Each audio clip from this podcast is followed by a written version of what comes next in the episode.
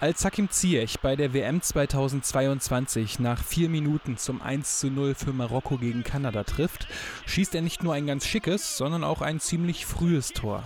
Doch es gibt einen Kommentator, der sich an ein noch früheres Tor erinnert. Der türkische Kommentator Alper Bakircigil kommentiert das Spiel parallel für den türkischen Sender TRT.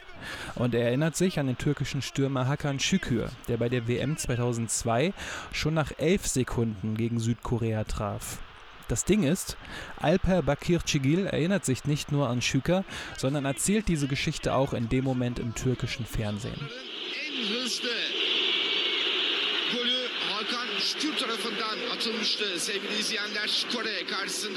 Der Halbzeit wird Bakir Cigil dann von seinem Kollegen Cüneyt Kiran ersetzt und vom Sender rausgeschmissen. Denn Bakir Cigil hat über den Mann gesprochen, über den in der Türkei nicht mehr gesprochen werden darf. Über Hakan Şükür, den vielleicht besten Stürmer, den die Türkei je hatte. Gecancelt vom türkischen Präsidenten Tajib Recep Erdogan. Und das hier ist die Geschichte davon.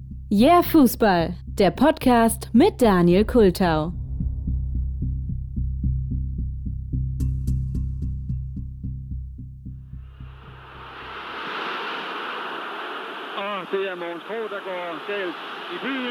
Hakan Şükürs erstes Tor für die Türkei ist recht unspektakulär. In einem Freundschaftsspiel köpft er 1992 gegen Dänemark das 2 zu 1 in der 90. Minute. Ist halt nur ein Freundschaftsspiel, aber die knapp 21.000 Türken in Ankara feiern den Sieg trotzdem. Vielleicht wussten sie ja auch schon, dass es ein Sieg gegen den späteren Europameister ist. Naja, Hakan Şükür ist schon damals so ein richtig klassischer Mittelstürmer. Groß, athletisch, abschlussstark und im Strafraum zu Hause. Als er gegen Dänemark trifft, ist er auch gerade mal 20 Jahre alt. Von Sakaryaspor über Bursaspor wechselt er 1992 zu Galatasaray Istanbul. Damals soll er bei Galatasaray den Stürmer Tanju Çolak ersetzen, der für Galatasaray in 146 Spielen 132 Tore geschossen hatte.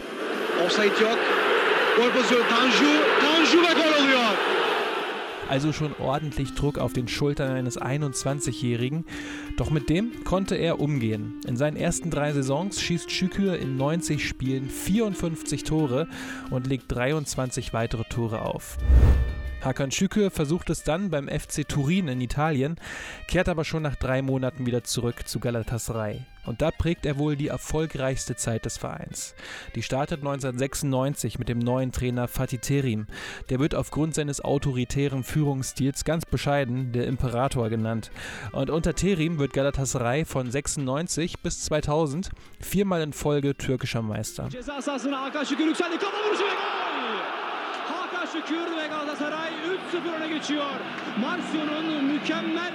In diesen vier Jahren trifft Schüker 103 Mal und bereitet 43 Tore vor. Und Galatasaray gelingt mit Şükür und Terim auch der größte Erfolg des türkischen Vereinsfußballs.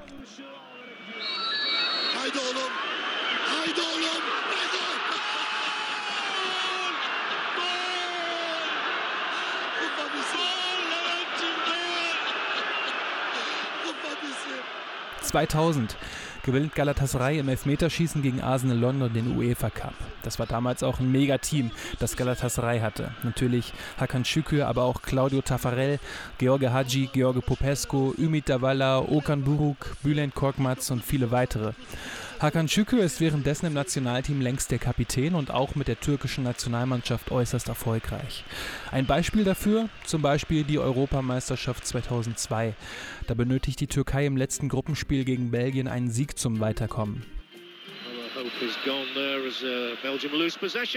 And he's through and he's onside, and this might be a clincher. What an opening here, Hakan Suka. He has stunned Belgium and may have knocked them out of the European Championships. Half time between Italy and Sweden in the other game uh, tonight in this group, and it's 1 0. And Hakan Suka is being allowed to get it a header here. And Hakan Suka has scored for Turkey. An astonishing goal. 2 zu 0 gewinnt die Türkei damals gegen Belgien. Beide Tore schoss Hakan Şükür. Oder wenig später. İşte sevgili seyirciler. Hakan Şükür. Pası Arif'e. Sol ayak. Durch ein 5 zu 0 gegen Österreich qualifiziert sich die Türkei für die Weltmeisterschaft 2002 in Südkorea und Japan. Und das war für die Türkei die erste erfolgreiche WM-Quali seit 1954. Und was für eine gute WM die Türkei gespielt hat, darüber habe ich bereits in einer anderen Episode gesprochen. Hört euch die gerne an. Den Link dazu gibt es in den Show Notes. Aber im Kopf ist natürlich dieses Tor geblieben. Bu iki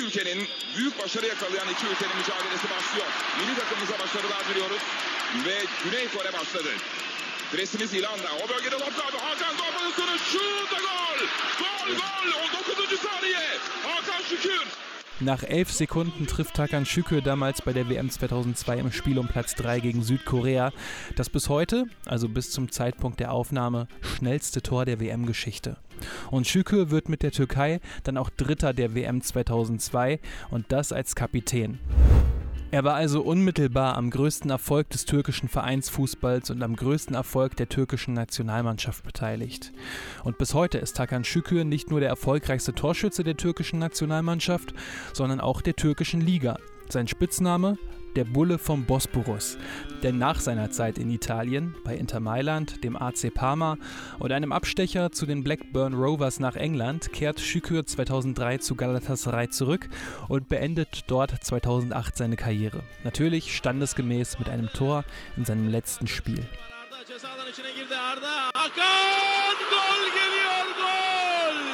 Hakan Şükür atıyor. Kral atıyor. Frage lautet jetzt, warum darf Hakan Şükür in der Türkei nicht mehr stattfinden? Warum hat der Präsident Tajip Recep Erdogan Hakan Şükür gecancelt?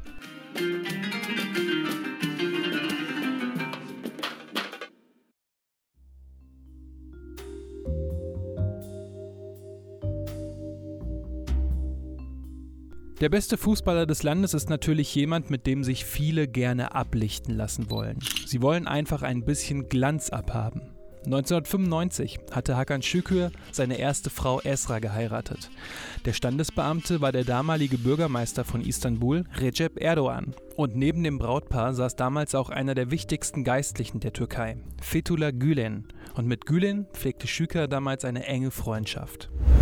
Die Freundschaft zwischen Gülen und Erdogan ist dagegen quasi nicht vorhanden. Aber was sie verbindet, ist ein gemeinsamer Feind, der Kemalismus. Das ist quasi die Gründungsideologie der Türkei.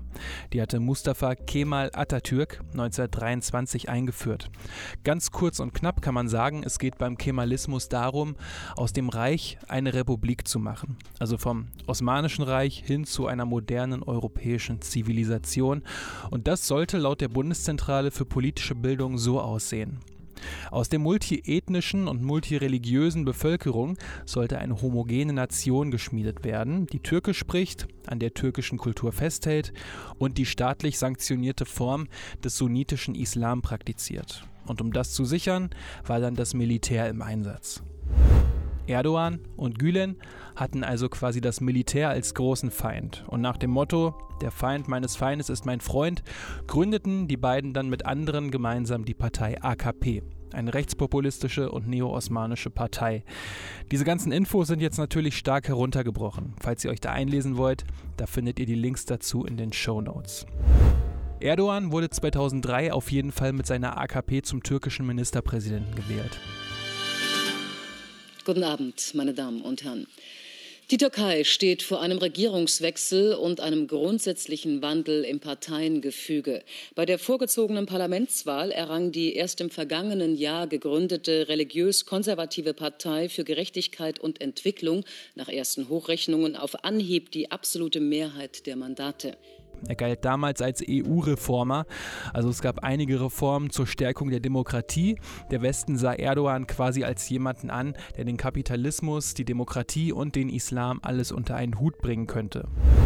Zum Ende des Nullerjahrzehnts wurde der Ton dann aber autoritärer und religiöser. Und das gefiel auch Fethullah Gülen. Der lebte inzwischen aber im selbst aufgelegten Exil in den USA und führte von dort aus die islamistische Gülen-Bewegung an. Dazu hatte er Schulen, Unis, Medienhäuser und Co. ins Leben gerufen, um seine Anhänger quasi durch Bildung zu stärken. Erdogan war da jetzt nicht unbedingt der Fan von. Doch bis das Militär niedergerungen war, koexistierten Erdogan und Gülen miteinander. Doch als das Militär dann quasi besiegt war, brach der Streit zwischen Gülen und Erdogan aus. Erdogan ließ einige Unis und Schulen der Gülen-Bewegung schließen und Gülen forderte seine Anhängerinnen und Anhänger weiter dazu auf, immer weiterzumachen. 2013 gab es außerdem Korruptionsvorwürfe gegen Erdogan. Erdogan behauptete daraufhin, dass es ein Versuch der Gülen-Bewegung war, um ihn zu stürzen.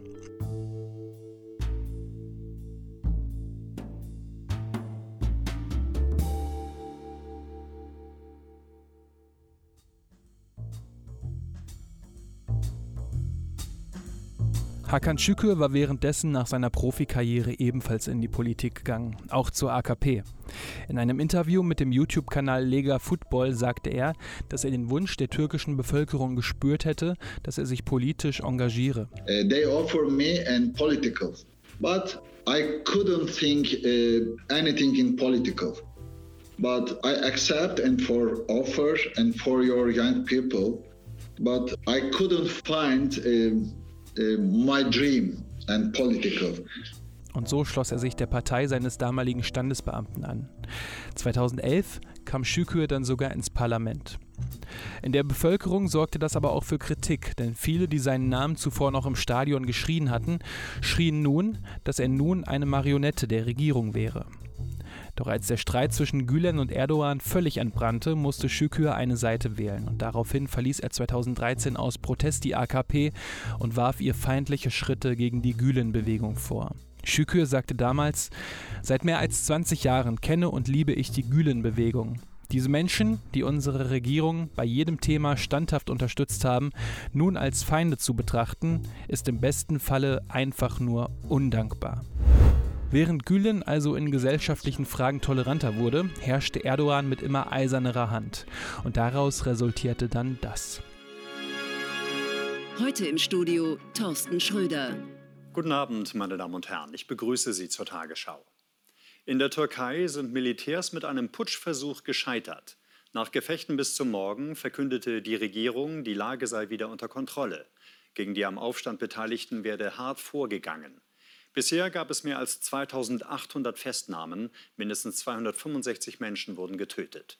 Von Istanbul und Ankara aus hatten Teile der Armee vergangene Nacht versucht, die Macht an sich zu reißen. Tausende Anhänger von Präsident Erdogan stellten sich ihnen entgegen.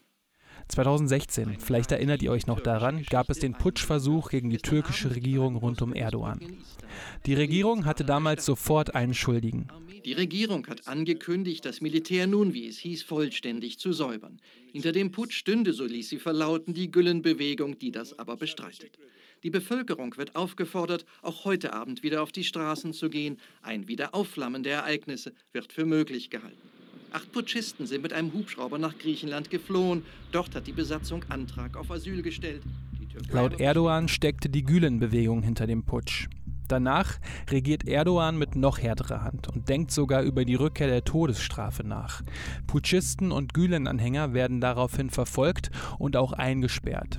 Alle, die Gülen irgendwie unterstützt hatten, waren ab sofort Feinde des Staates und dazu zählte somit auch Hakan Şükür. Denn Erdogan hatte eines seiner prominentesten Gesichter verloren und dieser Stachel, der saß vermutlich richtig tief.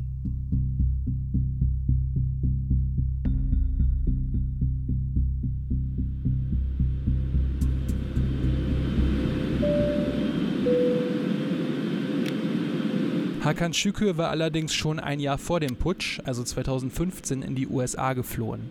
Wie er in einem Interview 2020 mit der Welt verraten hatte, war ein Leben in der Türkei für seine Familie und ihn nicht mehr möglich. Die Boutique seiner Frau wurde mit Steinen beworfen, seine Kinder bepöbelt und er erhielt selbst nach jeder Äußerung Drohungen. Şükür wurde dann 2016 wegen Präsidentenbeleidigung angeklagt, was Şükür aber vehement bestritt. Und außerdem wurde Şükür nach dem Putsch mit einem Haftbefehl gesucht. Der Vorwurf lautete, dass er Teil der Gülen-Bewegung wäre, die inzwischen von Erdogan als terroristische Organisation eingestuft wurde. Auch das bestritt Şükür. Er sagte, meine Familie ist sozialdemokratisch, wir unterstützen eine andere Partei. Doch während Şükür in den USA war, wurde in der Türkei stattdessen sein Vater festgenommen und eingesperrt. Er wurde wenig später erst wieder freigelassen, weil er an Krebs litt und stand danach unter Hausarrest. Seitdem hat sich Hakan Şükür in Washington DC in den USA ein neues Leben aufbauen müssen, denn seine Konten in der Türkei wurden eingefroren. Er kommt also nicht mehr an sein Geld. Er konnte auch seine Wohnungen in der Türkei nicht vermieten, weil alle potenziellen Mietenden bedroht wurden. Şükür sagte dazu, Erdogan nahm mir alles. Mein Recht auf Freiheit, das Recht mich zu erklären, mich zu äußern, das Recht auf Arbeit. Schökö selbst eröffnete dann in den USA ein Café, war als Uber-Fahrer tätig und verkaufte Bücher, um irgendwie an Geld zu kommen. Außerdem betreibt er inzwischen einen YouTube-Kanal, auf dem er über Fußball und Politik spricht. Auch auf Instagram ist er sehr aktiv und versucht sich dort eine Community aufzubauen.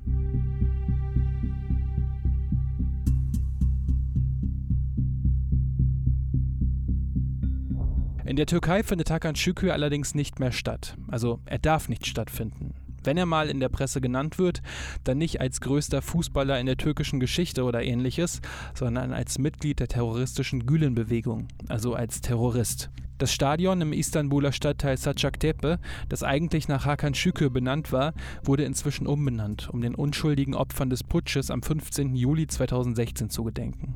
Şükürs Fotos und Videos wurden auch aus dem Museum des türkischen Fußballs verbannt und auch Galatasaray hat ihm seine Ehrenmitgliedschaft entzogen, obwohl sich die Mitglieder kurz zuvor noch mehrheitlich dagegen ausgesprochen hatten. Und wenn man sich Galatasaray TV, also den Haussender des Vereins, anschaut, ist auch nichts mehr in den Rückblicken von Hakan Şükür zu sehen. Weder wie er 2000 den UEFA Cup in die Luft stemmt, noch wie er im dazugehörigen Elfmeterschießen seinen Versuch verwandelt. Laut Şükür wurde sogar ein Schüler für 14 Monate ins Gefängnis gesteckt, nur weil er ein Foto von Şükür auf dessen Handy hatte. Es wurde also alles versucht, um den Namen Hakan Şükür aus dem türkischen Gedächtnis zu bekommen. Der Bulle vom Bosporus selbst äußert sich heutzutage beispielsweise über Twitter weiterhin politisch und nimmt auch zu gesellschaftlichen Themen immer wieder Stellung. Sein Profilbild ist dabei ein Foto von ihm im Galatasaray-Trikot, wie er 2000 nach dem Finale den UEFA Cup trägt. Şükür hat diese Zeit natürlich nicht vergessen und auch schon öffentlich mitgeteilt, dass er gerne irgendwann in die Türkei zurückkehren würde. Vielleicht ja dann, wenn die Herrschaft von Erdogan irgendwann vorbei sein sollte.